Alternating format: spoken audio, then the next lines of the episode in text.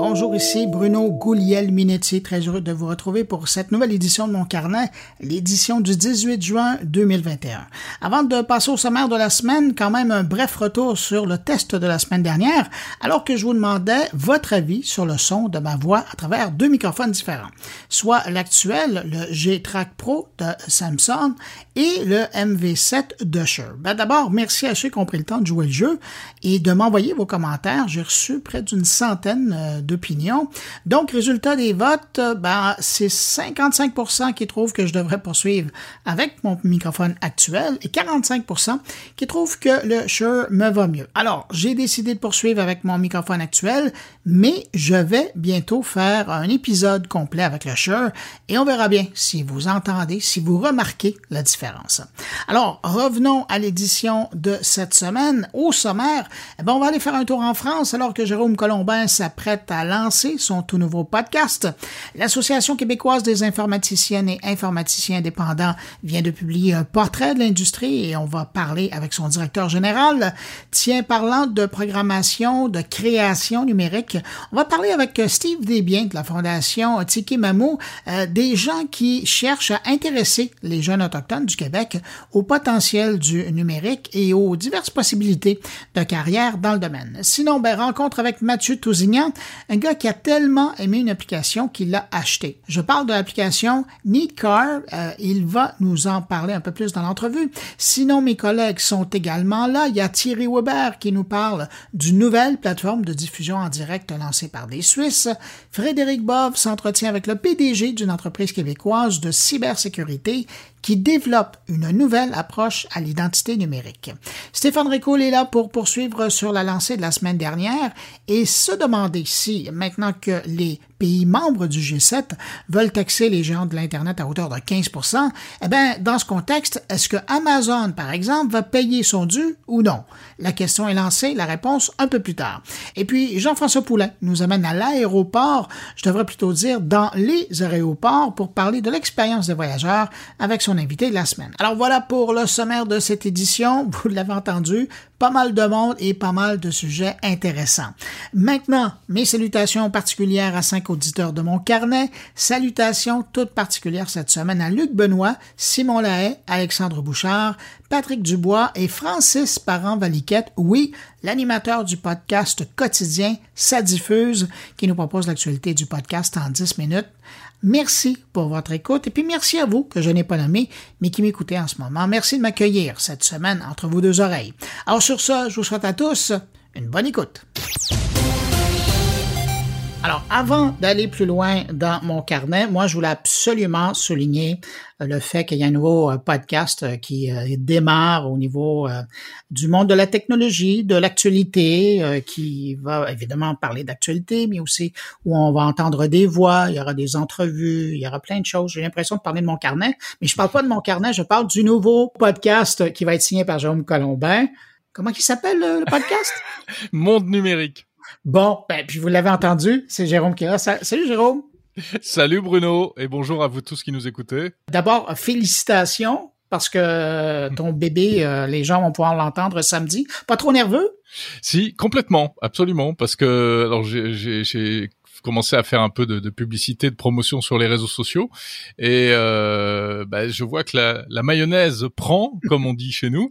Euh, j'ai beaucoup de retours euh, de gens très sympathiques qui, euh, alors j'ai annoncé mon départ de, de, la radio France Info il y a, il y a, il y a un mois, enfin non, il y a même pas un mois, il y a 15 jours plutôt, et j'ai eu beaucoup de messages de, de sympathie. Euh, sur Twitter, sur LinkedIn, etc., un peu partout.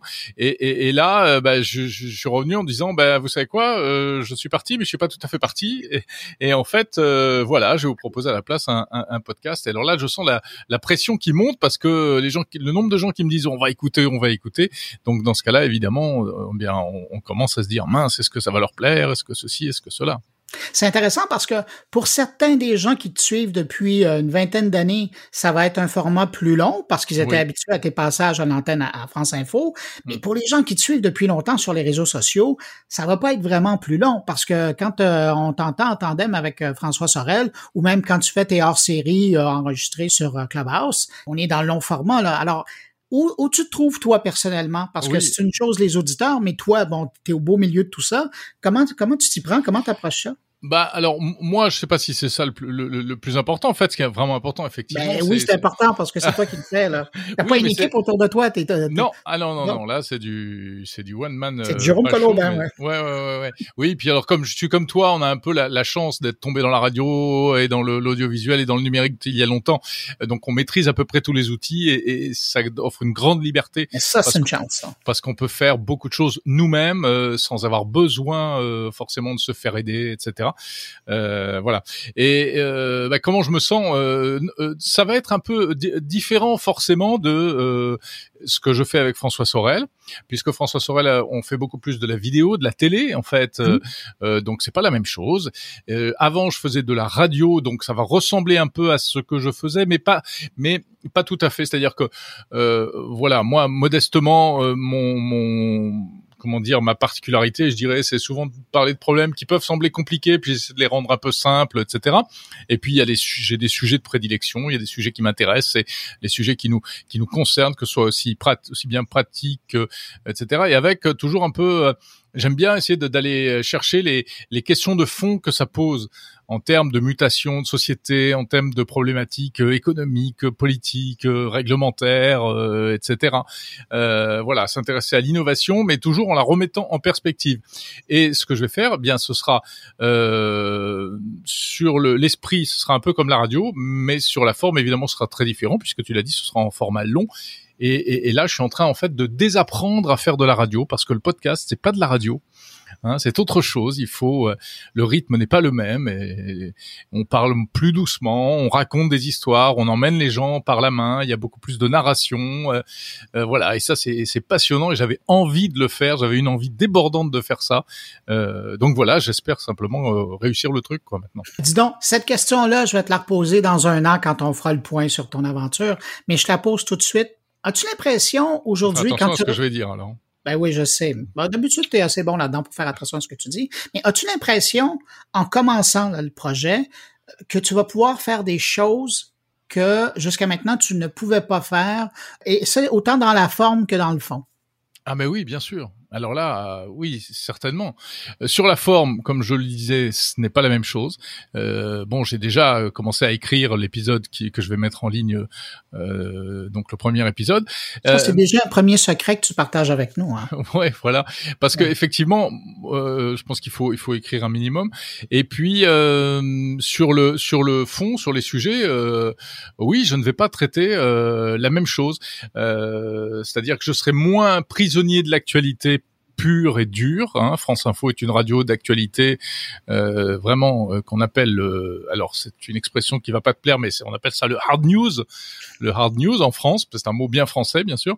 Et c'est là, je vais me détacher un peu de ça, donc choisir un peu plus mes, mes sujets, revenir à ce que je faisais il y a longtemps en fait en réalité à la radio où je me faisais, enfin, je prenais les choses qui me semblaient intéressantes et qui n'étaient pas forcément euh, le, truc vraiment euh, d'actualité brûlante.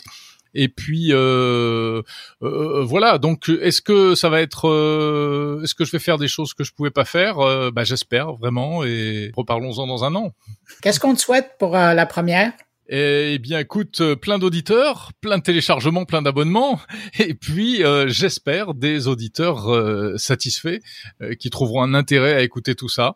je vais commencer avec un gros plan sur Vivatech, qui est le salon high-tech parisien qui a rouvert ses portes aujourd'hui au moment à l'heure où on se parle. C'est d'ailleurs pour ça que je relance mon podcast à ce moment-là. Enfin, je, profite de, de l'événement, de l'occasion, et enfin que je lance mon podcast. Il n'y a pas de relance. et, et, et euh, et puis euh, également, euh, alors ça c'est un, je, je, c'est un petit secret que je vais te révéler. voilà, le, le, mon premier invité un peu prestigieux, ce sera le ministre du numérique, le secrétaire d'État au numérique Cédric O, qui avec qui j'ai un, un, bon contact et qui a bien qui a accepté de de répondre à mes questions et je suis très content parce que c'est pas. Alors on va parler de sujets d'actualité, mais on va pas parler. Euh, voilà, c'est pas une interview politique. C'est une interview, c'est son regard sur le numérique, sur l'évolution du numérique, sur les, les rapports des, des Français, des Européens euh, par rapport aux, géants américains de la tech, euh, sur les problématiques. Nous, on a eu euh, le grand épisode de l'application euh, Tous anti-Covid hein, mhm. contre. ça, ça a fait couler beaucoup d'encre. Bah, il me dit des choses assez sympas là-dessus et même des choses qu'il n'a jamais dites, qui n'ont jamais été dites ailleurs. donc voilà, je vais commencer avec ça. Et l'interview est vraiment intéressante. Enfin, en, toute, euh, vraiment, je pense qu'elle est, elle est, intéressante, même si euh, Cédrico, voilà, bien sûr, on, l'entend euh, assez régulièrement ici en France sur les ondes. Hein. Et puis, je voudrais te remercier, Bruno, parce que quand même, tu m'as, tu étais dans le secret des dieux depuis plusieurs mois. Tu savais que j'avais ce projet, hein, à la fois de quitter la radio et à la fois de lancer un podcast. Et tu m'as beaucoup conseillé, aidé, coaché un autre mot français euh, très très fameux. Euh, donc vraiment merci beaucoup pour ta pour à la fois ton expertise euh, et ta générosité et, et, et tous tes conseils euh, et je peux dire que mon carnet et je veux pas je veux pas copier mon carnet mais euh, ça ça ça ça a vraiment contribué à, à faire mûrir mon projet. Ben, ben, je te remercie pour les bons mots, mais moi, je te dirais que, dans le fond, euh, ce que tu vas présenter, moi, je le vois comme ça. Après, je, vais l'entendre. J'ai l'impression que c'est un prolongement de toi-même. Mais comme moi, mon carnet, c'est un prolongement de moi-même. À partir de là, on, est les deux depuis des années, euh, des dizaines d'années, à couvrir l'actualité chacun de notre côté de l'océan avec notre, point de vue. Donc, c'est, euh, je le vois très complémentaire à mon carnet et pas plus un en avant que l'autre. Et c'est pour ça que j'ai l'impression, et c'est pour ça que je voulais t'en parler et attirer l'attention des gens qui nous écoutent présentement je pense que un va être un bon complément de l'autre pour avoir vraiment une vue d'ensemble de. Tu as, tu as tout à fait raison parce que je vois les sujets que tu traites, etc. On va, je vais pas faire euh, la même chose et la complémentarité, c'est vraiment ça. Je pense que on peut, euh, je pense qu'en plus on s'adresse à peu près aux mêmes personnes, ne serait-ce que dans les les, euh, les sujets qu'on traite, de les, les, les tranches d'âge, les, les, etc. Euh, donc c'est, mais c'est pas concurrent. C'est effectivement, ça va être assez complémentaire, je pense. On va quand même dire aux gens qui, qui nous écoutent présentement, évidemment, je les invite à patienter, hein, de terminer l'écoute de mon carnet, mais une fois que ça sera terminé et qu'ils veulent t'entendre, où on peut aller t'écouter? Alors, tu, tu, tu, remarqueras quand même, j'ai essayé d'être assez élégant. Euh, mon carnet sort le vendredi, moi je sors le samedi. Ça, j'apprécie beaucoup. On voit le gentleman en toi.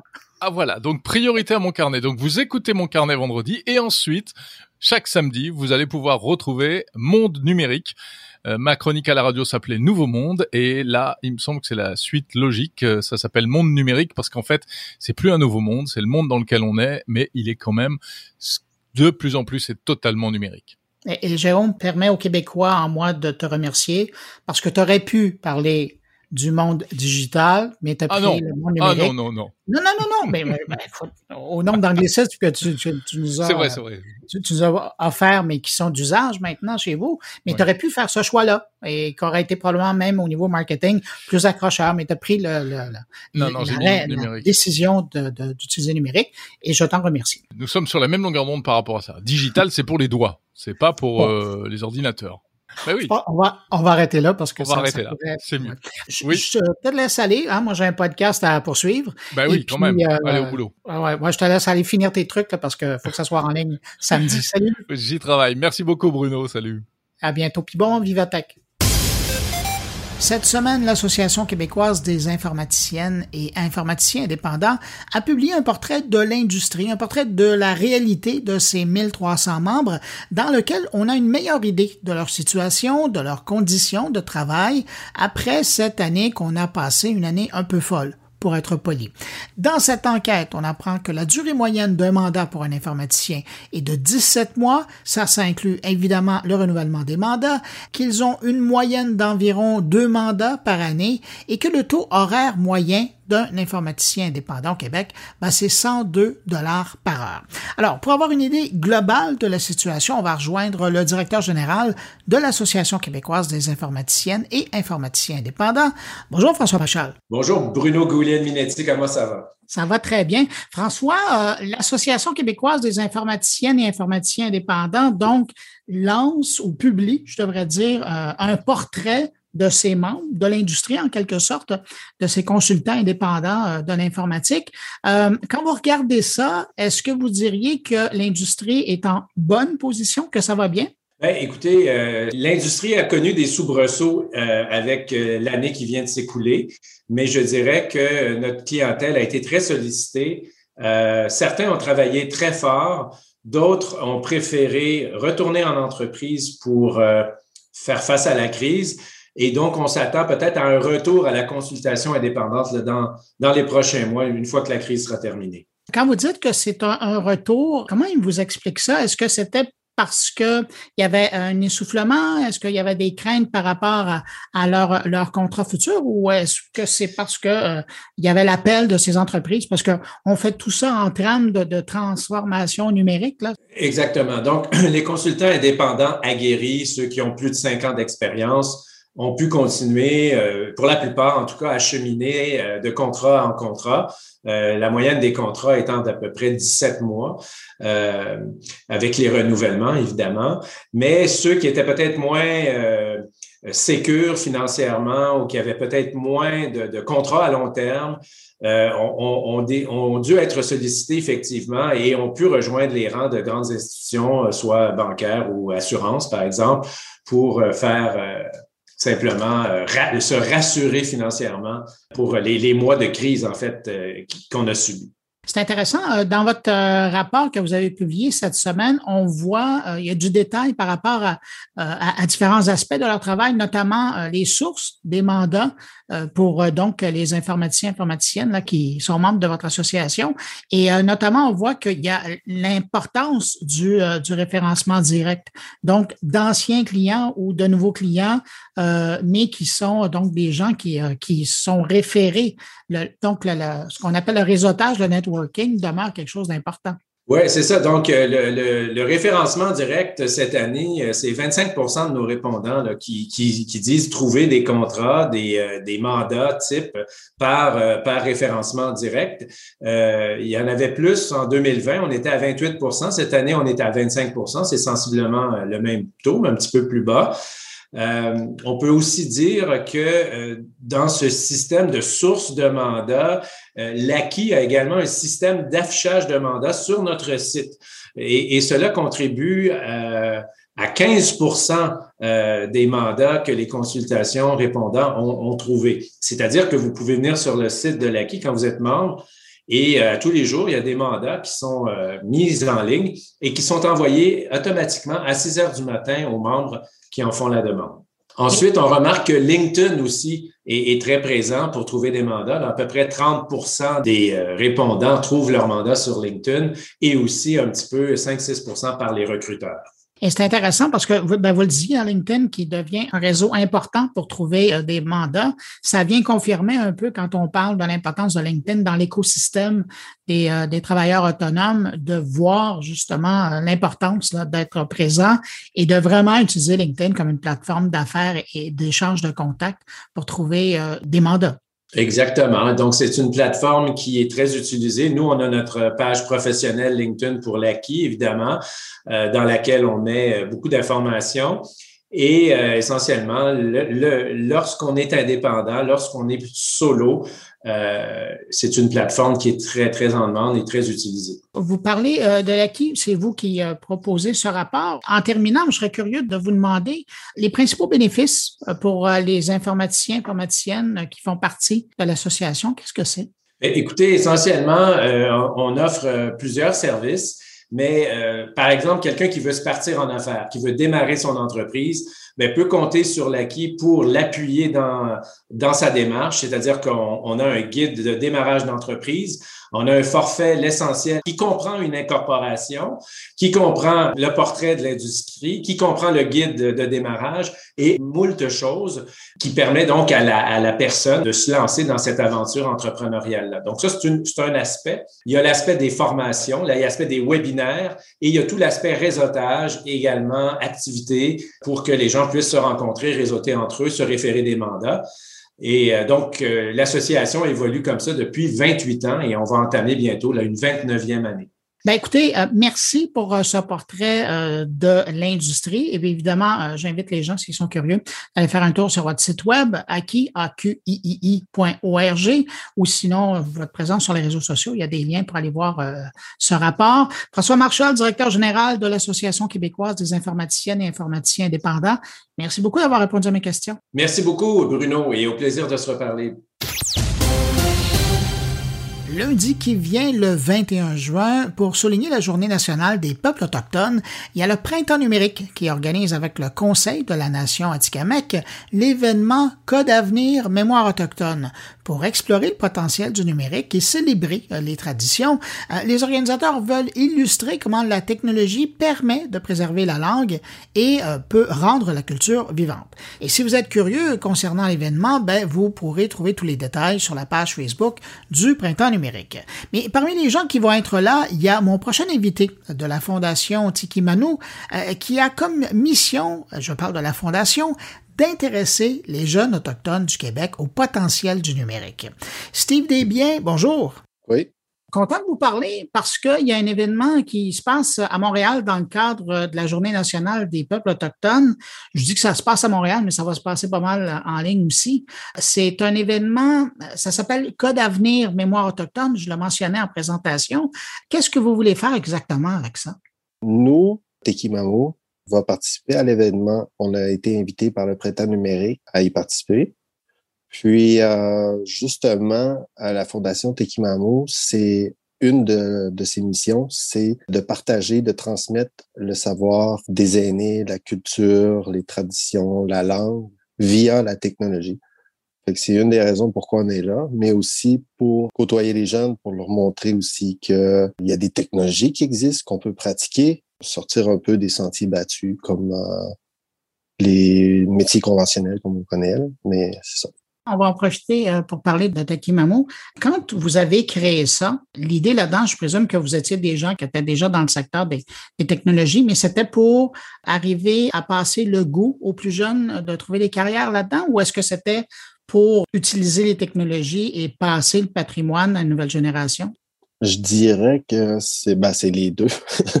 en premier lieu, c'était vraiment parce qu'il y a un savoir présentement qui euh, des aînés qui qui se transmet très peu, qui se transmet pas comme on pouvait l'apprendre euh, à la, oui, c'est ça, à notre époque.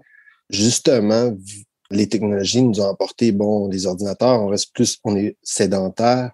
Le trapage se fait moins, moins souvent vu que, bon, on va à l'épicerie, on achète, euh, qu'est-ce qu'on a besoin, on fait la cuisine plus les générations euh, venaient qu'à toucher à ça, plus on laissait aussi euh, un peu, on délaissait aussi euh, les fameuses traditions comme aller faire le trapage durant les saisons de trapage et tout. C'est le savoir des aînés aussi parce que là, c'est plate à dire, mais on a toute une espérance de vie. Puis justement, les personnes âgées comme eux décèdent, puis tout leur bagage, toute leur tradition, leur culture, tout ce qu'ils ont vécu, ces gens-là, ben, ils se, perdent, ils se perdaient il se, il se perd sûrement encore un peu aujourd'hui. C'est d'aller chercher ça, puis de le mettre en, en, base de données, puis de, de, de le transformer en, en, VR pour le transmettre, puis avoir l'impression, ben, parce que la réalité virtuelle, ça nous permet de comme être présent à l'événement, puis de, de transmettre aux jeunes générations pour leur montrer, euh, tiens, ça fait partie de votre culture, c'est vous. Tu sais, c'est pas juste euh, je reste à la maison, puis je regarde mon, mon émission, tout ça. Tu sais, il y, a, une identité qui est là-dedans, puis on on veut pas la perdre non plus. Puis euh, avec les jeunes, ben, c'est justement là, parce que je dirais, moi, mon, ma mère, elle connaît plus les traditions que moi, parce qu'elle l'a appris de mon grand-père et euh, le makoucham, la langue et tout. elle en sait plus que moi. Mais les nouvelles générations, c'est ça qui arrive, c'est qu'ils en perdent. Puis pour aller les chercher, pour aller attirer leur attention là-dessus, c'est, je trouve que c'est un bon moyen de agencer les deux ensemble. Technologie et tradition. Fait que ça fait comme, euh, ça fait tout le lien ensemble. C'est tout, ça s'arrange bien, on peut dire. Mais comment on fait, tu sais, euh, je fais un clin d'œil à, votre mère et, toute cette génération-là qui, tout petit, euh, était assis avec leurs grands-parents, puis apprenaient à faire des nœuds, à travailler, à ah chasser, à attraper, à, prêter la, nourriture, à parler aux arbres, à, écouter la nature. Comment on prend tout ça puis on arrive à le passer par un casque de VR ou par un site web ou par une production multimédia? Comment vous arrivez à faire ça? Parce que c'est ça, votre ça, ça, se passe comme, oui, le projet qu'on est présentement dessus, c'est que on, ben là, on a été chercher déjà là les, les histoires puis les, les récits des, des, des aînés, quelques-uns, pas tout. Avec leur récit, ce qu'on fait, c'est que on refait une, euh, un scénario avec des acteurs et tout, et on filme en VR avec une caméra 360. Puis euh, après ça, on prend le tout, on met ça dans un casque de réalité virtuelle. Ensuite, euh, on a l'impression d'être là, on entend les bruits, on tourne la tête, puis on voit l'environnement qui est là, avec un aîné qui nous compte aussi euh, dans la langue Innu, comment ça se passe et tout. Moi, j'ai hâte d'essayer ça. c'est moi qui c'est moi qui va le mettre en place et qui, qui va travailler dessus, mais j'ai vraiment hâte euh, que ça soit terminé. Hein. Qu'on le projet euh, parce que aussi avec le COVID, comme qui on s'y attendait pas, ce COVID-là. On nous a retardé quand même dans, dans, nos pas parce que nous, on se déplace aussi dans les communautés pendant que je vous ai, je veux quand même profiter de parler de la relève puis l'intérêt de la communauté par rapport aux, nouvelles technologies. C'est sûr que ces jeunes-là, ils naissent comme tous les jeunes partout à travers la planète. Ils ont un téléphone, ils ont un ordinateur ou quelque chose qui leur permet d'accéder à, Internet, aux réseaux sociaux. Mais si on met ça de côté, l'intérêt de créer des applications mobiles, l'intérêt de créer des sites web, l'intérêt de créer des services, est-ce que vous sentez qu'il y a une relève? Est-ce que vous sentez qu'il y, y a un intérêt parce que c'est un peu ça aussi que vous faites parallèlement à vos projets. Oui, je sens qu'il y a un intérêt, mais ce que je sens aussi, c'est que c'est comme une réticence un peu dans le sens que c'est comme, bon, je suis autochtone, est-ce que je peux me diriger là-dedans? Est-ce que j'ai comme, on dirait qu'on a besoin comme d'une certaine approbation, mais oui, la technologie est là, elle est là pour tout le monde. Il faut euh, se donner les moyens. Des fois, on a besoin d'un petit coup de pouce pour nous montrer, puis euh, nous approcher avec euh, certains projets comme Tekimamu, parce que euh, Tekimamu, on, comme je disais tantôt, on se déplace dans les communautés. Bientôt, quand le COVID va finir par disparaître, on va continuer à aller dans les communautés, puis là, on va donner des formations. On va approcher les jeunes pour leur montrer c'est quoi cette technologie-là, les langages de programmation divers, la programmation web, euh, la programmation Android, euh, la programmation PC. Puis approcher les jeunes puis leur montrer c'est ça. Puis leur dire que tu peux le faire c'est un, langage. On dit c'est un langage de programmation, c'est parce que c'est un langage qu'on doit écrire. Il y a une structure à faire, mais c'est carrément comme un langage. Hein. C'est vraiment un langage. Puis, une euh, langue à apprendre. Oui, c'est ça, c'est vraiment une autre langue à apprendre. Mais en plus, en apprenant cette langue-là, euh, ce qui est intéressant, c'est que oui, on peut créer une application de jeu qui n'a aucun but, c'est juste un jeu, mais on peut créer aussi des applications de jeu qui continue de transmettre la tradition, la langue, un jeu Innu qui est fait par un Innu qui parle de son village, sa communauté. Euh, ce serait vraiment, tu sais, c'est jamais vu, il n'y en a pas encore. Puis c'est aussi montrer aux jeunes qu'ils peuvent le faire. Allez-y, faites-le. Mais des fois, souvent, dans les communautés, c'est fermé. Et puis euh, quand on veut étudier, qu'on on habite sur, euh, sur la réserve, je veux dire, ben, il faut s'en aller à l'extérieur pour étudier. Est-ce qu'on est toujours tenté à aller étudier à l'extérieur? On n'aura pas le choix à un moment donné, c'est sûr. Mais je veux dire, en approchant, nous, les communautés puis les jeunes, puis en leur montrant, c'est ça, ça va leur donner euh, peut-être qu'il y en a que ça n'intéressera pas, sûrement. Il y a, tous les gens ont leurs, intérêts. Mais certains jeunes vont vraiment avoir la, piqûre pour la, programmation ou qu'est-ce qui est le domaine qui est web ou, euh, comme je disais, les, les, programmes. Ils vont vraiment avoir la piqûre, qui vont aller à l'extérieur, qui vont aller étudier, qui vont revenir. Puis, qu'est-ce qui empêche ces gens-là, après, de se démarrer une entreprise de programmation web autochtone? Puis après ça, ainsi de suite, ainsi de suite. Fait que je pense que c'est de s'accaparer aussi cette technologie-là en tant qu'Inou, de se dire, regarde, nous, on va faire ça, on va on va s'infiltrer dans le domaine, puis on va, on va créer, on va créer nous autres aussi. Aussi, ça donne parce qu'il y a des métiers, comme je disais tantôt, conventionnels qui sont toujours, euh, bon, euh, plus qu'on est dans le nord, plus que c'est du travail manuel, surtout dans la forêt. Tu sais. C'est comme euh, des forestiers, il y en a plusieurs, camionneurs, des choses comme ça. Mais aussi, la programmation, dans cette technologie-là, ça permet de, comme là, de travailler à la maison. Faire partie d'une entreprise de programmation qui est à l'extérieur, puis de travailler à la maison, de donner nos chiffres et notre travail, l'envoyer par courriel. Puis en plus, il y a beaucoup de programmes de collaboration comme ça, justement pour travailler à distance. Je trouve ça merveilleux. Steve, des gens qui voudraient en savoir plus sur votre travail ou qui voudraient vous contacter chez Tekimamo, comment ils font?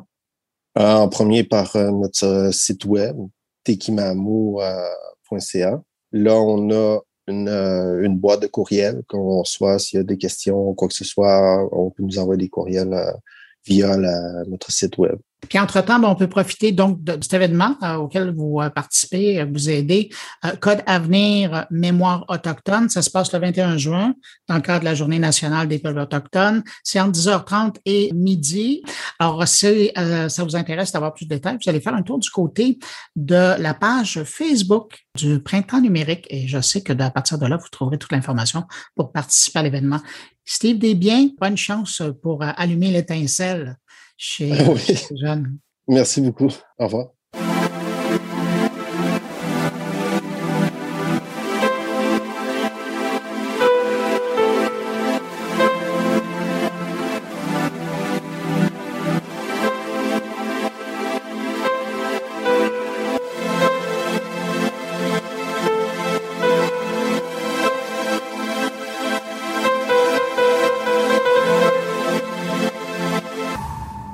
Assez vieux, vous vous souvenez peut-être de cette publicité à la télé des rasoirs Remington où on voyait le patron de l'entreprise qui nous disait qu'il avait tellement aimé le rasoir qu'il avait acheté la compagnie. Ben, mon prochain invité, lui, c'est une application qu'il a tellement aimé qu'il a décidé de l'acheter.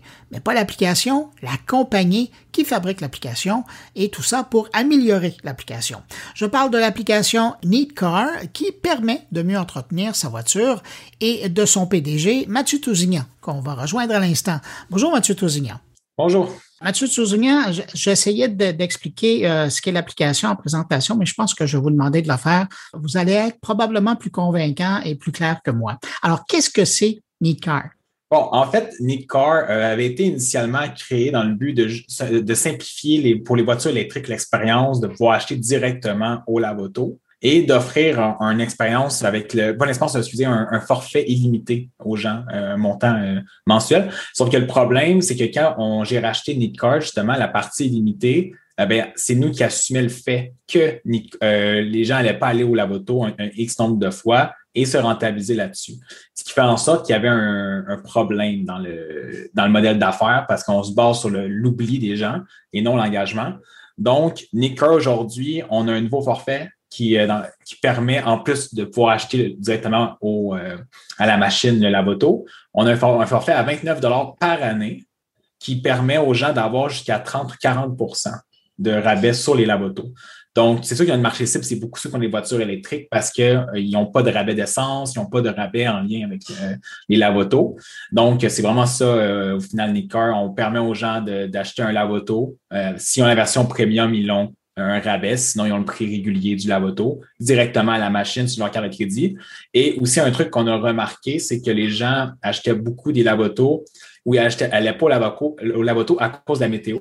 Donc, on a rajouté un module d'analyse météo dans, dans l'application qui suggère aux gens quand est-ce aller au lavoto aussi. Et non pas pour aller une journée où il va pleuvoir et Exact. vous l'avez lavé pour aller. Ben, exactement. des fois, le matin, il fait super beau, puis l'après-midi, il va annoncer de la pluie. Mais nous, on est capable de l'annoncer d'avance, puis on peut notifier l'utilisateur quand est-ce y aller. Donc, l'objectif avec ça, c'est que nous, dans le fond, avec le, premium, on donne, euh, on ne fait pas d'argent avec les, codes, en fait. On donne notre, prix que nous, on paye parce qu'on ajoute en grosse quantité. Donc, on donne exactement le prix que, le Lavoto nous donne. Et dans le fond, avec ça, ce que ça fait en sorte, c'est qu'on n'a aucun avantage d'envoyer un utilisateur plus ou moins de fois au Lavoto. On, est vraiment, on est nerd dans l'histoire. Donc, quand on dit à quelqu'un d'aller au Lavoto, ben, c'est vraiment parce que c'est à son avantage à lui et non la nôtre. C'est un bon moment dans la semaine. Mais euh, je reviens sur ce que vous disiez. Vous avez acheté l'application. Donc, ça veut mhm. dire que vous avez tellement aimé l'application, vous avez vu du potentiel que vous avez décidé de l'acheter.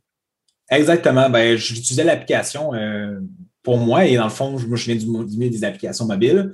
Et j'avais jamais eu vraiment encore, j'en ai eu, j'en ai eu certaines, mais j'en avais plus à ce moment-là d'application à moi. Euh, puis je m'ennuyais de ça. Et puis j'aime l'automobile aussi. Donc, quand j'ai vu la publication euh, de l'ancien propriétaire, comme quoi qui était à vendre, je disais, OK, je, vais faire un offre, on va regarder qu'est-ce qu'on peut faire. Puis, finalement, on s'est entendu, puis on a tout refait l'application de A à Z. j'ai vu ça en, faisant la recherche sur vous, que vous aviez deux passions, c'était les applications mobiles et les automobiles. Alors, vous, vous ramenez vraiment vos deux passions. Mais là, ce que j'ai remarqué en installant puis en utilisant l'application, c'est que pour le moment, vous desservez uniquement le Québec. Euh, c'est quoi votre plan de match? Est-ce que vous, allez rester au Québec ou vous pensez déployer euh, l'offre euh, ailleurs? Ben, demain matin, ben, en fait, la réponse, c'est on veut aller au Canada pour commencer, grandir partout au Canada. Il n'y a aucune compétition vraiment avec nous au Canada, aux États-Unis un petit peu plus, puis en Europe. Donc, c'est vraiment chercher le, Canada. Puis en ce moment, en, une journée de travail, on peut faire euh, disponible partout au Canada. Mais pour nous, l'important, c'est de s'assurer qu'au Québec, on est bien établi, qu'on donne un bon support à la clientèle, qu'on, pour nous, le, support puis les, bons reviews, ça vaut plus que n'importe quoi. Là. Donc, c'est s'assurer de bien servir parce que le milieu des euh, lavotos sont très euh, archaïques côté technologie. Donc, puis on est un peu dépendant de leur stabilité au lavoto. des fois, vous allez voir un lavoto qui est non valide, parce qu'il est fermé en plein jour. Euh, souvent, c'est parce que le système est, down, carrément. c'est un peu nous, on vient un peu responsable de l'expérience de l'utilisateur, même si on est juste la plateforme par laquelle le monde transige. Puis même que Shell, exemple, ou Petro-Canada, ils nous fournissent des lavotos à à la main en, CSV que moi je rentre dans le système. Là. On n'est pas connecté à leur système. J'ai ça de, de paquet de la là, juste de Petro-Canada.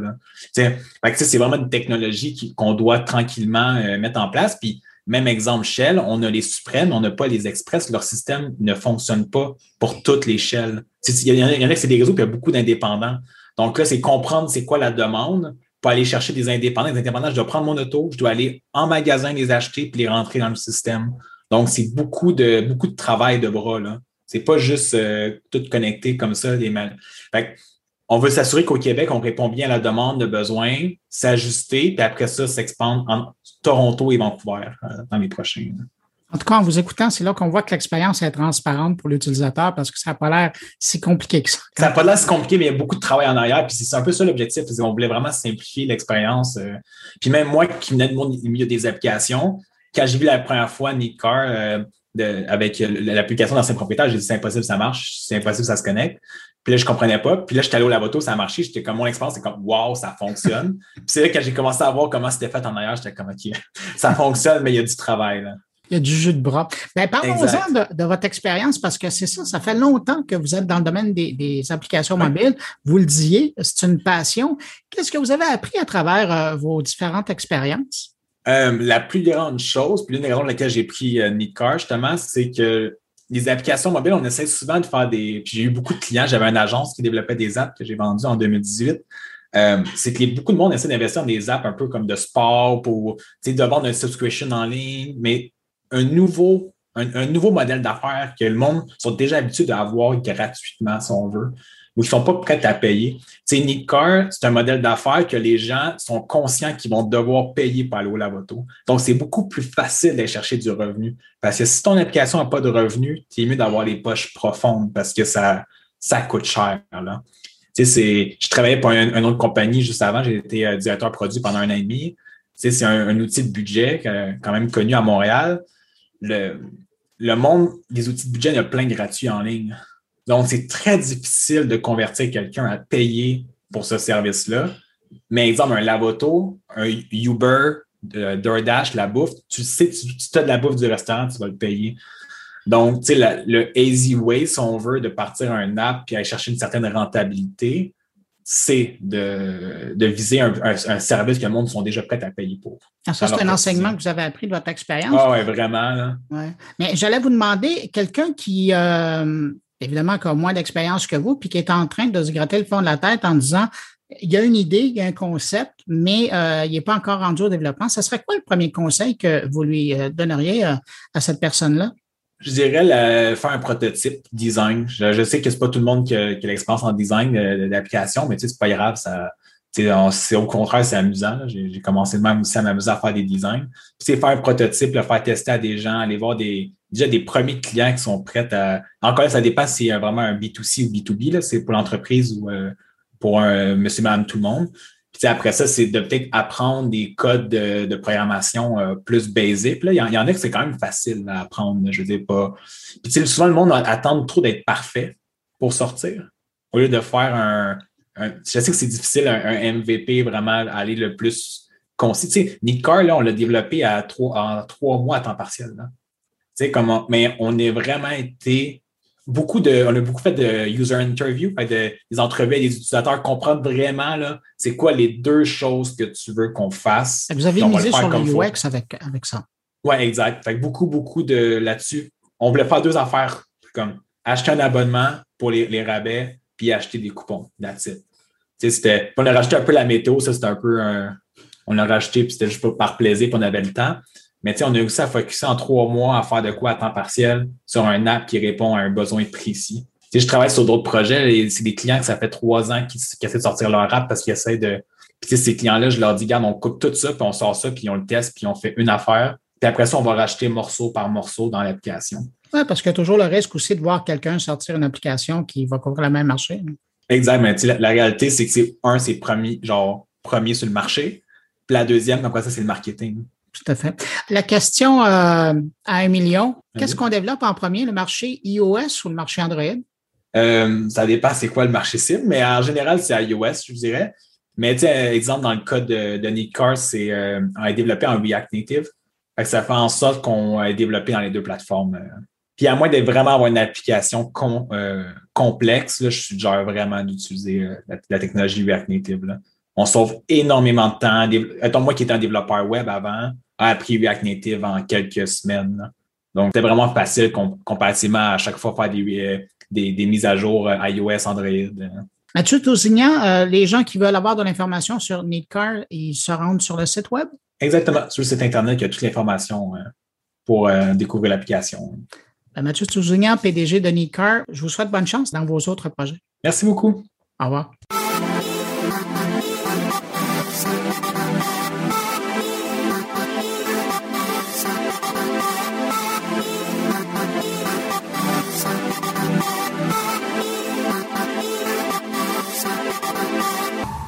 Voilà rendus à mes collaborateurs et on part en Suisse immédiatement pour rejoindre Thierry Weber qui peut se permettre d'être un peu chauvin aujourd'hui alors qu'une nouvelle plateforme de diffusion en direct vient d'être lancée dans son pays et c'est le sujet de son billet cette semaine.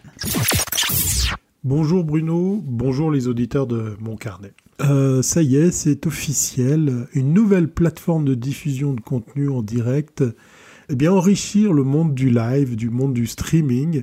Et cette plateforme porte le doux nom de Streamly. Alors, si euh, d'aventure vous vouliez aller voir à quoi ça ressemble, ça s'écrit S-T-R-I-M-L-Y,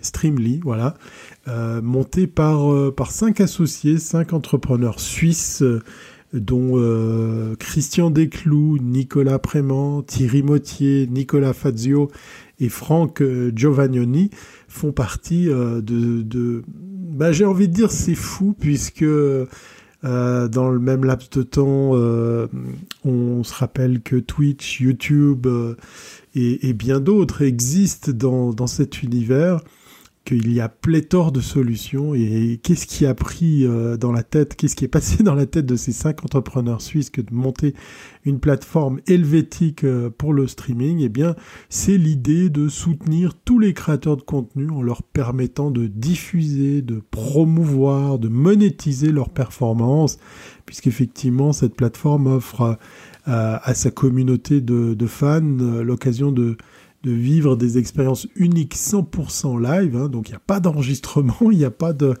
a pas de backup de, de, ce qui sera fait, ainsi de permettre comme ça de, de partager des moments exclusifs euh, avec son artiste ou, ou talent euh, préféré. Parce qu'effectivement, cette plateforme suisse abrite plusieurs types de live. Hein. Ils sont dans le lifestyle, la musique, euh, la cuisine. On est, on est franchement orienté sur les webinaires.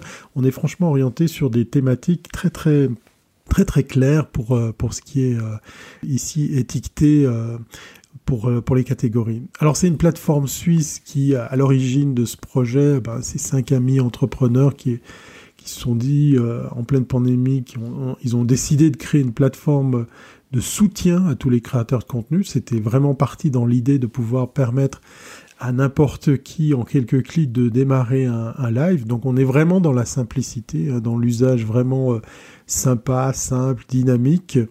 et puis aussi le style et le ton se veulent euh, également euh, décomplexés. Donc on est sur une offre euh, exclusivement live qui a un modèle d'affaires qui est en fait que à chaque prestation il y a une rémunération.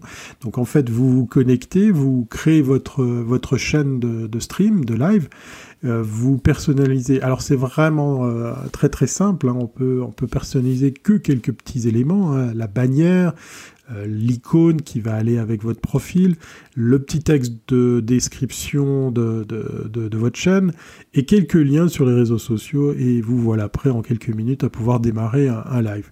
Alors comment ça fonctionne concrètement? Eh bien, euh, ce, procédé euh, super simple se fera au travers justement d'une billetterie qui est intégrée. Vous pouvez choisir le montant que vous avez décidé de bien de, chiffrer. Hein, euh, ça va de quelques francs euh, à la plupart des lives qui sont déjà proposés euh, tournent autour des, des 5 francs. Donc on peut imaginer écouter un concert ou un, mix de DJ pendant 1 heure, 1 heure 30 pour, pour l'équivalent de, de 5 francs. Et entre 15 et 20, voire 25% sont perçus comme ça par la plateforme euh, qui vous rétrocède donc effectivement la, la différence euh, directement. Euh, vous avez en plus un, un, espace agenda qui propose un agenda des, des lives, euh, un service qu'ils veulent, comment dire, pratique, appréciable, qui évitera ainsi de se perdre dans la jungle des spectacles et des animations directes. C'est vrai que l'offre en matière de live est énorme. C'est de plus en plus dur, effectivement, de, de rameuter du monde et euh, de se démarquer. Seul bémol par rapport à l'offre de Streamly, ben, c'est que l'agenda, il est sur Streamly, voilà, donc euh, on peut voir que dans cette rubrique, il existe encore, euh, euh, il existe déjà, je veux dire, quelques, quelques lives jusqu'au mois de, septembre, en passant, comme je vous le disais, concerts, mix de DJ et même pièces de théâtre. Voilà. Donc voilà, une, bien belle idée que je vais suivre de très très près, puisque euh, comme euh, l'a annoncé euh, notre hôte Bruno, ben oui, le podcast se met aussi au payant avec l'avènement justement de la nouvelle plateforme que propose Apple. Alors, euh, qu'en est-il justement de ces initiatives de proposer la même chose, enfin de proposer de la rémunération sur du live? Ça sera quelque chose à suivre, en tout cas, euh, qui nous oblige à imaginer d'autres types de contenus à valeur euh, ajoutée pour pouvoir eh bien dissocier ce qu'on fait déjà gratuitement. Allez, je vous laisse sur cette question, comment dire, très très ouverte. Portez-vous bien et à très bientôt si c'est pas avant.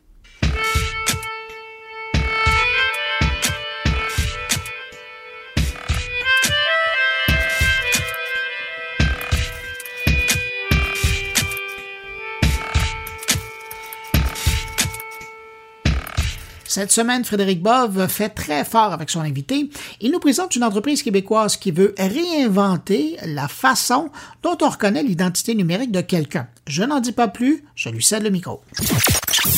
Bonjour à tous et à toutes. Cette semaine, nous allons parler d'identité numérique. Vous le savez déjà, le gouvernement du Québec a annoncé l'an dernier que d'ici 2025, tous les Québécois, les Québécoises disposeront d'une clé numérique unique qui leur donnera accès à tous les services provinciaux. On sait aussi, suite à de très nombreuses fuites de données massives, que le vol d'identité est devenu un phénomène beaucoup plus fréquent dans les dernières années, malheureusement, et que la pandémie a causé une accélération incroyable de notre présence en ligne. Alors tout ceci fait en sorte que la question, parfois épineuse, de l'identité numérique est devenue incontournable. Et cette semaine, nous allons la chance d'en discuter avec un expert qui est Georges Guénizet, président directeur général et fondateur de l'entreprise IT Toki, une entreprise qui est spécialisée justement dans le développement des technologies de l'identité numérique. Bonjour Georges. Bonjour. Tout d'abord, nous voyons présentement le grand déploiement d'une identité numérique pour tous les citoyens à l'échelle du Québec. Vous pouvez nous aider à comprendre en fait l'importance de ce, de ce chantier et pourquoi c'est important selon vous d'innover en matière d'identité numérique? Ben, le concept d'identité en tant que tel a énormément évolué au cours des dernières années. Avant ça, on s'identifiait tout simplement en présentant un papier ou une preuve d'identité à un individu. On se voyait, on se côtoyait euh, un l'autre. Maintenant, avec l'arrivée de l'ère numérique, euh, on interagit de différentes façons, on se crée diverses euh, identités. Et avec ça vient toutes sortes de problématiques de comment prouver que je suis bien Georges. C'est une chose de le dire, mais c'est une autre chose de le, de le prouver aussi en même temps. Donc, euh, avec ça vient toutes ces problématiques-là. Il y a des problématiques, euh, des menaces. Euh, le vol d'identité, on l'a vu avec Desjardins, on l'a vu avec Capital One, avec d'autres grandes institutions. Puis il y a tout ce, ce, volet de menaces, mais aussi en même temps tout ce qui touche la problématique de sa vie privée. Notre identité est intimement liée à notre vie privée. Mais donc, c'est une façon qu'il va falloir de s'adapter parce qu'en moyenne, on, il semblerait, selon une étude que j'ai consultée récemment, un Québécois se connecte en moyenne au minimum sur 10 comptes différents plusieurs fois par jour. Donc, ça fait aussi une gestion des mots de passe, une gestion des noms d'usagers qui est difficile, qui est pas évidente pour bien des gens. Donc, c'est toutes des variables avec lesquelles il faut composer, qui font en sorte que maintenant, le, le chantier de l'identité numérique qui amène de multiples défis. Alors, vous venez de le dire, on navigue à travers des multiples identités euh, numériques euh, en ligne. Et c'est là où vous, face à cette situation, IPTalki a privilégié ce que vous appelez l'identité numérique autosouveraine. Alors, est-ce que vous pouvez nous expliquer ce que c'est? Bah, le, concept d'identité euh, autosouveraine, c'est où est-ce qu'on met l'individu au cœur de son identité. Je suis Georges, je suis mon identité. Je gère comme je veux mon identité et aussi je donne l'information que je juge pertinente seulement de donner. Un exemple que j'aime bien donner, c'est la SAQ.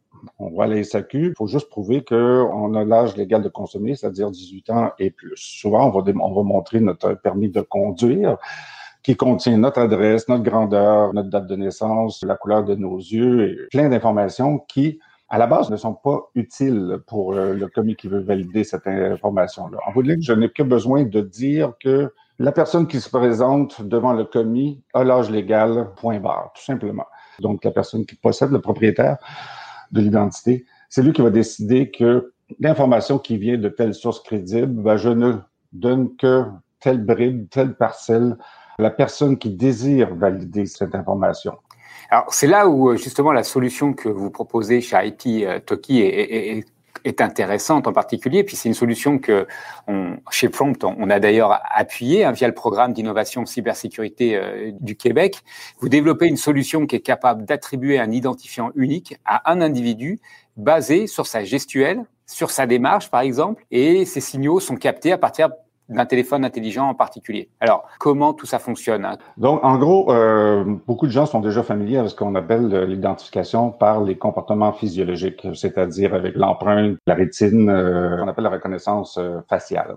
Les deux choses que je vais vous présenter font appel à la biométrie. Euh, donc, on a le concept de biométrie physiologique. Nous, on, on, est plus dans le domaine du comportement biométrique. Comportement biométrique, il y a ces cinq grandes catégories, la démarche, la gestuelle, la motion, qui est un peu différente de, la gestuelle, mais qui se recoupe un petit peu, l'interaction avec un clavier ou euh, la voix. Ce qui est intéressant, avec ça, c'est pour ça que nous, on s'est pleinement investi dans cette approche-là, qu'on croit qu'il est l'approche future, là, qui va aller plus loin que les comportements physiologiques. Ma façon de, de marcher est relativement unique par rapport à toutes celles des autres. J'ai un poids, j'ai une grandeur, j'ai une façon de me déplacer que je peux capter avec euh, différents capteurs qu'on a dans un téléphone intelligent, ce qui nous fait en sorte qu'on est capable de créer des signatures et qu'on met tout ensemble qui va nous donner une signature vraiment unique. L'avantage qu'on a avec ça, c'est que c'est fluide pour l'utilisateur. Il n'a pas à faire quelque chose comme prendre sa photo de différents angles avec les technologies de reconnaissance faciale que nous avons présentement sur euh, le marché, où est-ce que souvent je dois prendre un selfie dans un ou deux angles. Euh, avec notre solution, je ne fais que être moi-même. Je vis mon quotidien et euh, le téléphone est en mesure de valider aussi sur une base continue que je suis toujours le même Georges, le Georges que j'étais il y a mm-hmm. cinq minutes, celui qui est d'hier ou celui du mois dernier.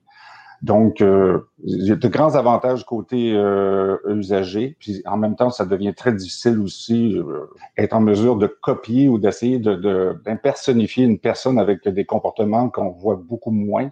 À la, démarche, la démarche pourrait avec des, des, des avec certainement de la recopier, mais si je fais en même temps la démarche, la façon dont j'interagis avec mon clavier, c'est-à-dire comment je glisse, comment je tape, euh, comment je prends mon téléphone et que je le repose euh, sur une table, comment je le porte à mon euh, à mon oreille, c'est toutes sortes de facteurs qui mis ensemble font en sorte que ça peut donner une identité très robuste sans importuner l'usager.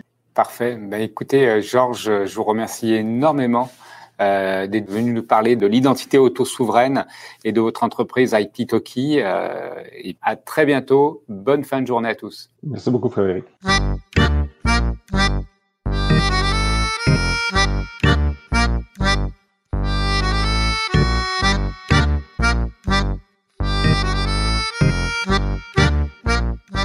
Autour de Stéphane Ricoul, cette fois, qui nous parlait la semaine dernière des pays membres du G7 qui veulent taxer les géants de l'Internet à hauteur de 15% Mais encore, hein, cette semaine, Stéphane se pose la question, est-ce que Amazon, par exemple, va payer son dû ou non?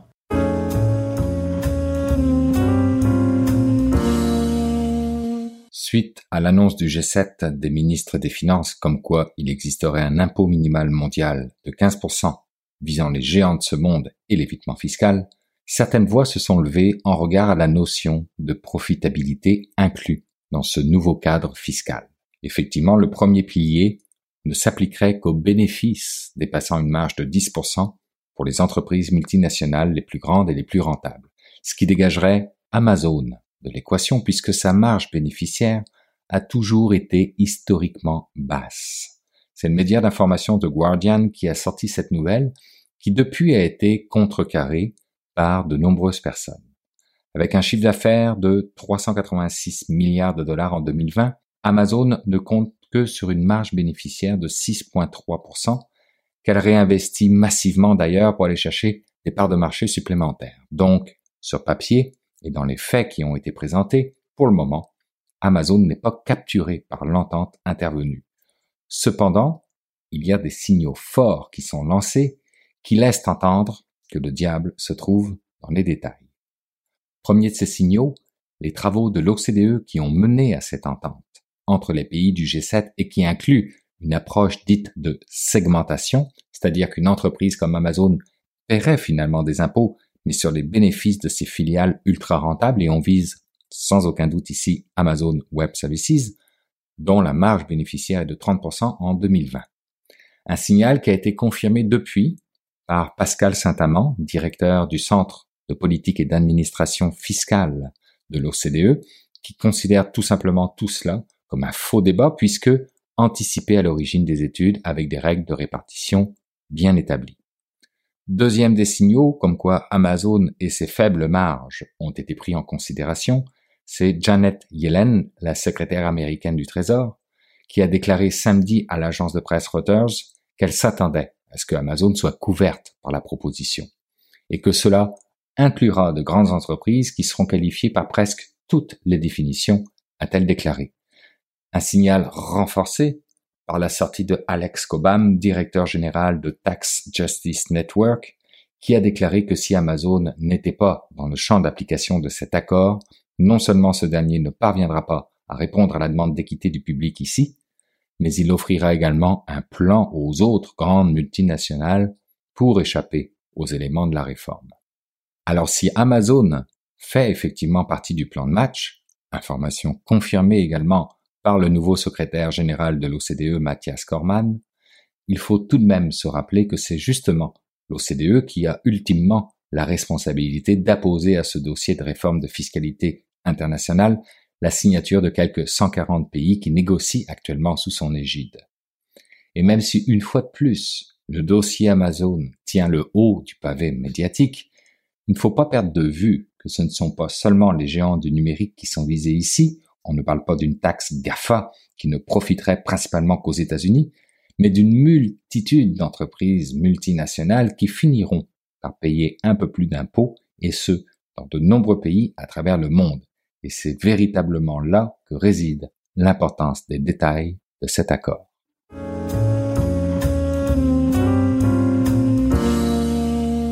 C'est maintenant le temps d'aller rejoindre mon ami Jean-François Poulain pour parler UX. Salut Jean-François. Bonjour Bruno. Jean-François, cette semaine, euh, ben écoute, à défaut de pouvoir voyager, tu nous fais quand même voyager virtuellement parce que cette semaine, on parle de UX, mais particulièrement dans les aéroports. Ton invité s'est intéressé au UX, à l'expérience des voyageurs à Québec, à l'aéroport Jean-Lesage et aussi à Paris, évidemment, donc dans les aéroports de Paris. Oui, et, c'est un travail de maîtrise. Hein. À quelques reprises dans les quatre dernières années, on a eu l'occasion de rencontrer des, étudiants avec des projets qui ressortent de l'ordinaire. Puis ça, ça m'a vraiment intéressé.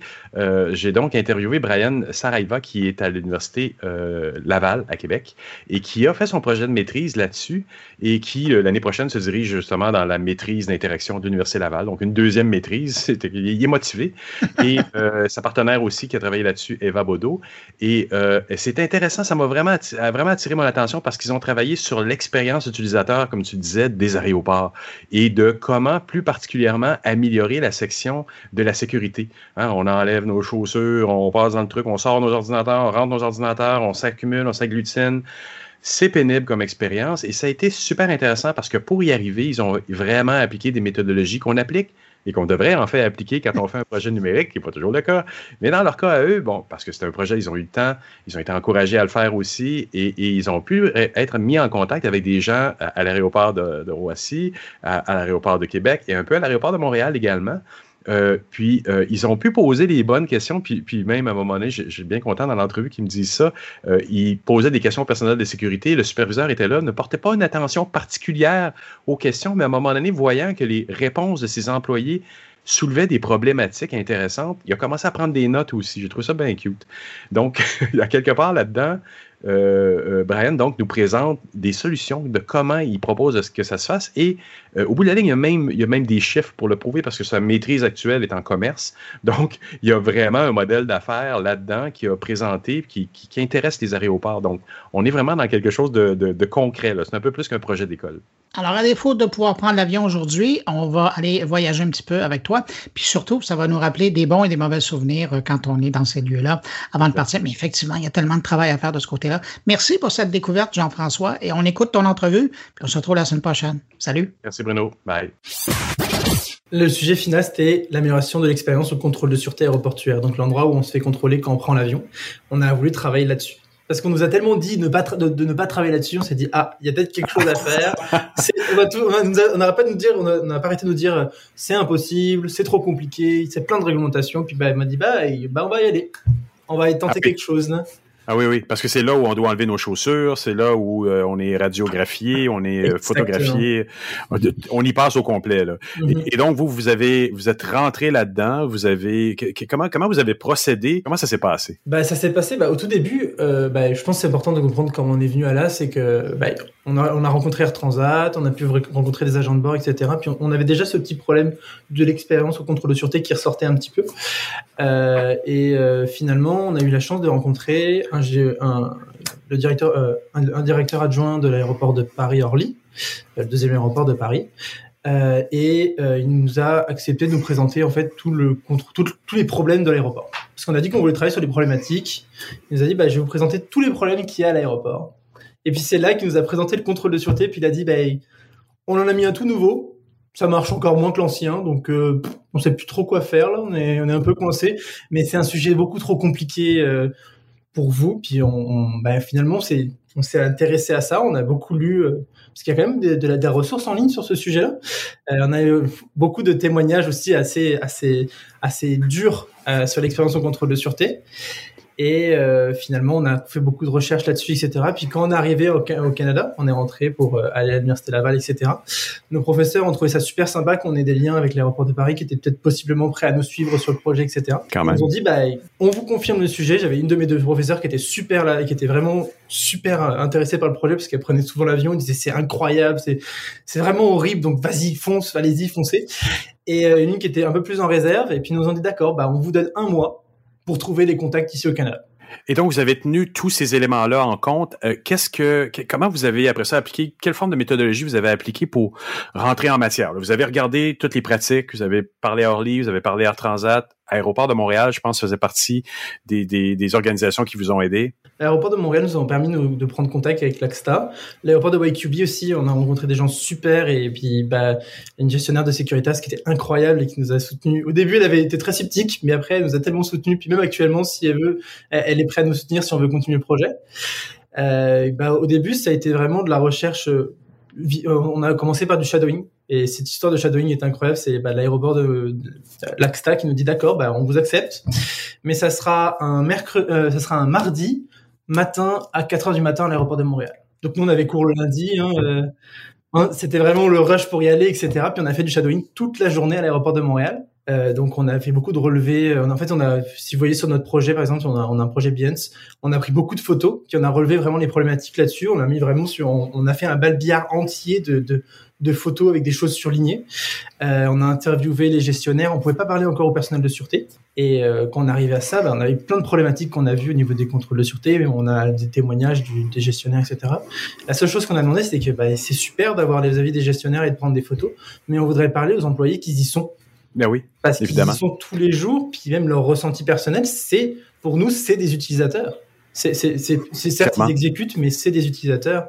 Ouais. Euh, voilà, c'est donc on a essayé de mettre un peu tout le monde autour de la table. Quand on avait l'aéroport de Paris, on avait YQB, etc. On a, on a pu mettre l'aéroport de, de YQB, l'aéroport de Montréal. On a pu mettre un peu un peu tout le monde autour de la table. Donc on a un, un client qui est l'aéroport, on a des usagers qui sont bah, les passagers, on a aussi un deuxième usager qui est le contrôle de sûreté. Et puis au Canada, on a une couche, aux États-Unis, c'est la même chose, on a une couche, c'est le gouvernement, euh, parce que tout est géré euh, de manière gouvernementale depuis tout ce qui s'est passé euh, depuis 2001. Donc tout est géré de manière gouvernementale. Donc c'est très, c'est rigide, mais au final, on, a été étonné de voir qu'ils étaient ouverts à l'innovation et ouverts à les écouter.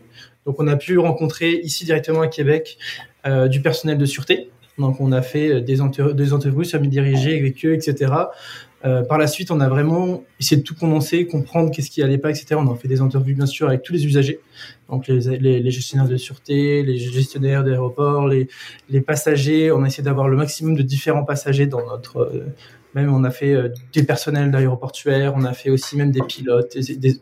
En fait, essayer de comprendre ah oui. tout le monde, tous ceux qui passaient par là, le maximum possible qui passaient par là.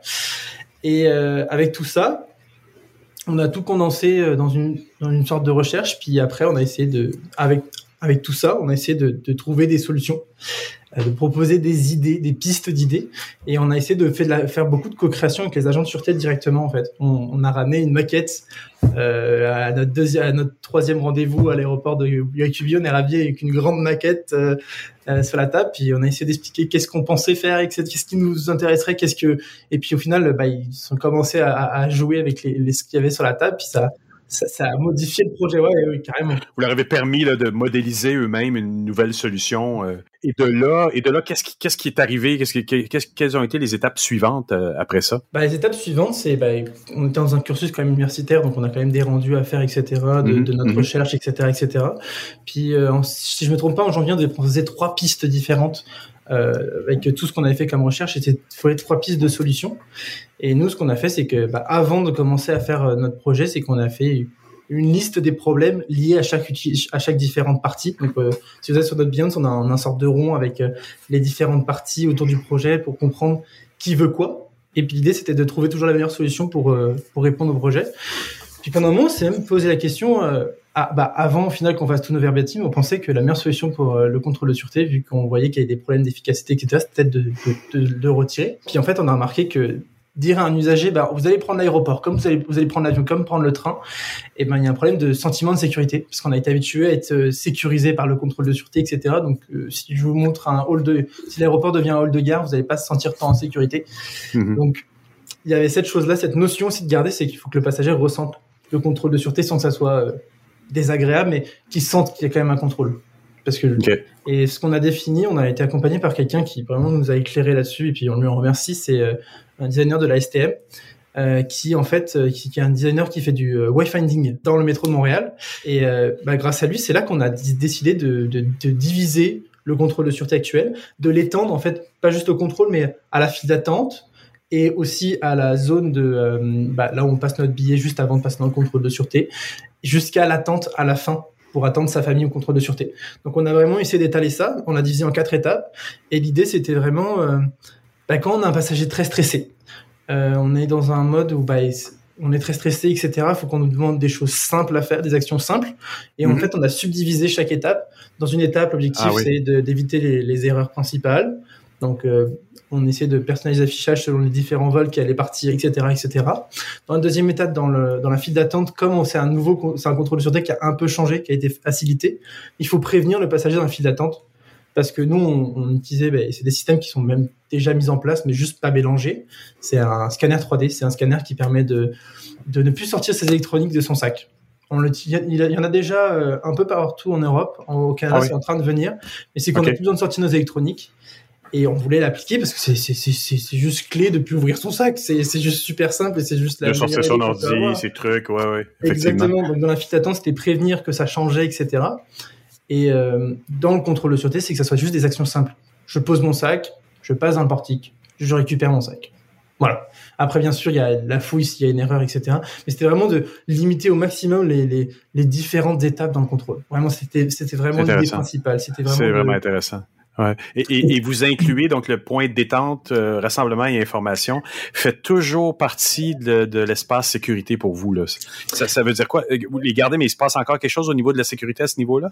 Bah en fait, ça a plusieurs facteurs. C'est que nous, on a vu à Montréal, c'était assez étonnant. Bah, je si pour ceux qui ont déjà voyagé à Montréal, vous avez vu comment les lignes s'arrêtent très proches du couloir. Ouais. Et en fait, vous avez un grand écran. Ouais. nous, ce qu'on- a, bah, on a, on a pu rester très longtemps. On a pris beaucoup de photos de ça là-dessus. Ça vient s'agglutiner autour de la, du panneau d'information. Ouais. Euh, donc ça vient en fait Ça fait un bloc. bloquer. Ça, ouais, exactement. Ouais. Ça fait un bloc et ça vient bloquer la sortie du contrôle de sûreté. Ah ouais, Et ouais, aussi, euh, bah, et des fois, vous voyagez, euh, bah, vous êtes des fois, vous êtes pas tout le temps seul. Des fois, vous avez voyagé avec trois, quatre personnes. Et bah, à la place de les attendre en plein milieu de la ligne, là où bah, il y a déjà du, il y a de la circulation, bah, vous vous vous écartez de deux, trois pas, vous asseyez, puis vous pouvez toujours les voir dans le contrôle. Ah oui, oui, oui. Et euh, là-dessus, l'idée aussi, c'est que la, la manière dont on a dessiné Mobilier aussi à la fin, c'était une idée de diffuser les flux. C'est des petits triangles qui, qui s'emboîtent. Et en fait, c'est l'idée, c'est vraiment de diffuser les flux. Ça, ça vient casser le flux. C'est vraiment, c'était vraiment l'idée principale à la fin du contrôle, c'était de casser les flux. Et euh, c'est ça. Et puis aussi, l'affichage était là parce que les agents de sûreté nous ont beaucoup dit que bah, se transformaient un peu en point d'information. Euh, les passagers leur posaient beaucoup de questions, etc. Puis euh, ils, ils, ils ont pas sous les yeux ces informations. À Montréal, oui, mais par exemple pas à Québec. À Québec, ils n'ont pas cette information sous les yeux. Euh, donc, bah, ils pouvaient pas répondre aux passagers. Puis, bah, juste de la voir, juste à la pointe du contrôle, ils ont juste à pointer le contrôle. Puis voilà, c'est juste là. Voilà. Donc, c'était vraiment l'idée de, de, résoudre tous ces petits problèmes. Il y en a plein de petits problèmes dans le contrôle. Puis ça fait une solution comme on a en fait. C'est vraiment euh, plein de petits problèmes. Qui, Ouais, ouais. Et, et c'est là où on voit que l'expérience utilisateur ou le CX ou le UX, ça passe à travers l'environnement, ça passe à travers une expérience comme ça. Mhm. Il y a pas besoin, il y a des morceaux informatisés, il y a une expérience humain-machine. Mais là, on parle vraiment d'amélioration dans le détail d'une expérience utilisateur. Là, est-ce que vous avez été capable de la chiffrer également? Est-ce qu'il y a quelque chose qui fait que vous savez que ça peut amener des améliorations à ce niveau-là? On a fait une simulation et euh, comme on vient bien informer le passager, etc. Bon, bien sûr, on, je ne peux pas donner des chiffres à l'heure comme ça parce que bah, c'est- l'AXTA. Là, ils m'ont donné des chiffres, je peux pas vraiment les donner, mais je peux pas me comparer. Mais c'est vrai qu'on attendait des chiffres beaucoup plus bas euh, au niveau des, des, des, délais de, de, de, de contrôle. Et l'idée, c'était vraiment qu'en en fait, on puisse vous laisser doubler quelqu'un qui. En fait, c'est ça, c'est que le contrôle de sûreté, le problème, c'est quand ça, ça bouche. Quand quelqu'un est devant vous, puis il a pas, il a pas encore ramassé tous ses bacs, puis votre bac il est coincé parce que madame elle en a six, puis vous vous en avez ju- vous en avez peut-être six aussi, hein, euh, mais voilà c'est l'idée c'était juste, juste que dans ce contrôle, euh, au niveau du contrôle sûreté, on peut toujours doubler. En fait, éviter que la congestion, donc on puisse toujours dépasser, et puis à la fin aussi que bah, on évite la congestion globale de l'attente, donc on l'écarte un peu dans une zone d'attente, euh, mais bien sûr qu'ils puissent toujours regarder où est papa ou maman, ou peut-être où est mon frère, ma sœur, etc. Vraiment là, c'était vraiment cette idée-là, c'est de, pouvoir doubler et aussi euh, d'éviter euh, un entassement de personnes à un certain endroit. Puis en plus, avec la réalité du Covid-19, bah, on, évite d'entasser les personnes, etc. Donc euh, on, a, on a enlevé aussi les bacs, etc. Vraiment, donc au final, c'était vraiment la fin du, du, projet. Puis en fait, on a remarqué que notre projet, face à la réalité du Covid, bah, il, répond, il y répondait bien. Parce qu'on limite les bacs, on limite les contacts, on essaie d'écarter les personnes, etc on répondait aux objectifs de la Covid, mais enfin, c'est juste que des fois la Covid-19 aussi, peut-être qu'elle répond à, à des problèmes d'usagers. Ça fait paraître bizarre, mais de, tu sais, les, les files d'attente, etc., qu'on prenne des distances pour pas qu'on soit compacté, etc., c'est peut-être pas si mal aussi pour l'expérience. Et je pense que le, dernier point sur l'expérience que je n'ai pas vraiment dit pour l'instant, c'est euh, on a aussi travaillé sur l'acoustique. Ah Parce oui? qu'on on a fait, pendant notre relevé, on a fait des enregistrements. On se rendait pas compte qu'on était en contrôle, mais on était vraiment fatigué à la fin de la journée dans du contrôle de sûreté. Et on a écouté les enregistrements euh, au calme à l'université, là. Ouais. Ah, C'est bruyant. c'est- bruyant. Surtout, il y a beaucoup de bruit strident sur les machines, etc. Puis c'était même une idée qu'on voulait pousser. C'est et pourquoi, euh, pourquoi cette machine elle fait un bruit aussi strident? C'est vrai que ça alerte. Ouais. voilà, je pense qu'il y a aussi un test nécessaire qui a été intéressant à ajouter au projet, c'est de, de, comprendre pourquoi ce bruit strident, etc. Donc on a nous on a travaillé sur le mobilier euh, pour qu'il soit plus euh, absorbant au niveau du son, etc. Même on a fait des parois, etc. pour limiter le bruit. Puis on voulait aussi euh, dans la file d'attente que le, les, les personnes voient le contrôle c'est genre plein de petites choses comme ça. C'est un peu paraît un peu fouillé, mais c'est vrai qu'il y a plein de petites choses autour. Qui... Non, non, non, non. C'est comme l'orchestration d'un système complexe qui, Exactement. en le faisant un petit peu mieux, en tenant compte de tous les intervenants et des gens qui passent au travers, qui est tout à fait de méthodologie UX, on arrive à trouver une solution qui est plus simple en fait. C'est ça, c'est une grande symphonie et puis c'est une grande machine. Ben voilà, ben Brian, merci beaucoup pour cette entrevue. Ben, je te remercie aussi pour ton invitation.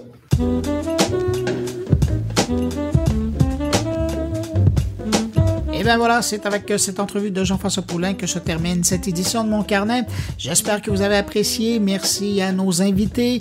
Merci à Thierry Weber, Frédéric Bove, Stéphane Ricoul et Jean-François Poulain. Et quant à vous qui m'écoutez encore entre vos deux oreilles, merci d'avoir été là jusqu'à la fin. On se retrouve la semaine prochaine pour une nouvelle édition de mon carnet. Je vous dis au revoir, mais surtout, portez-vous bien.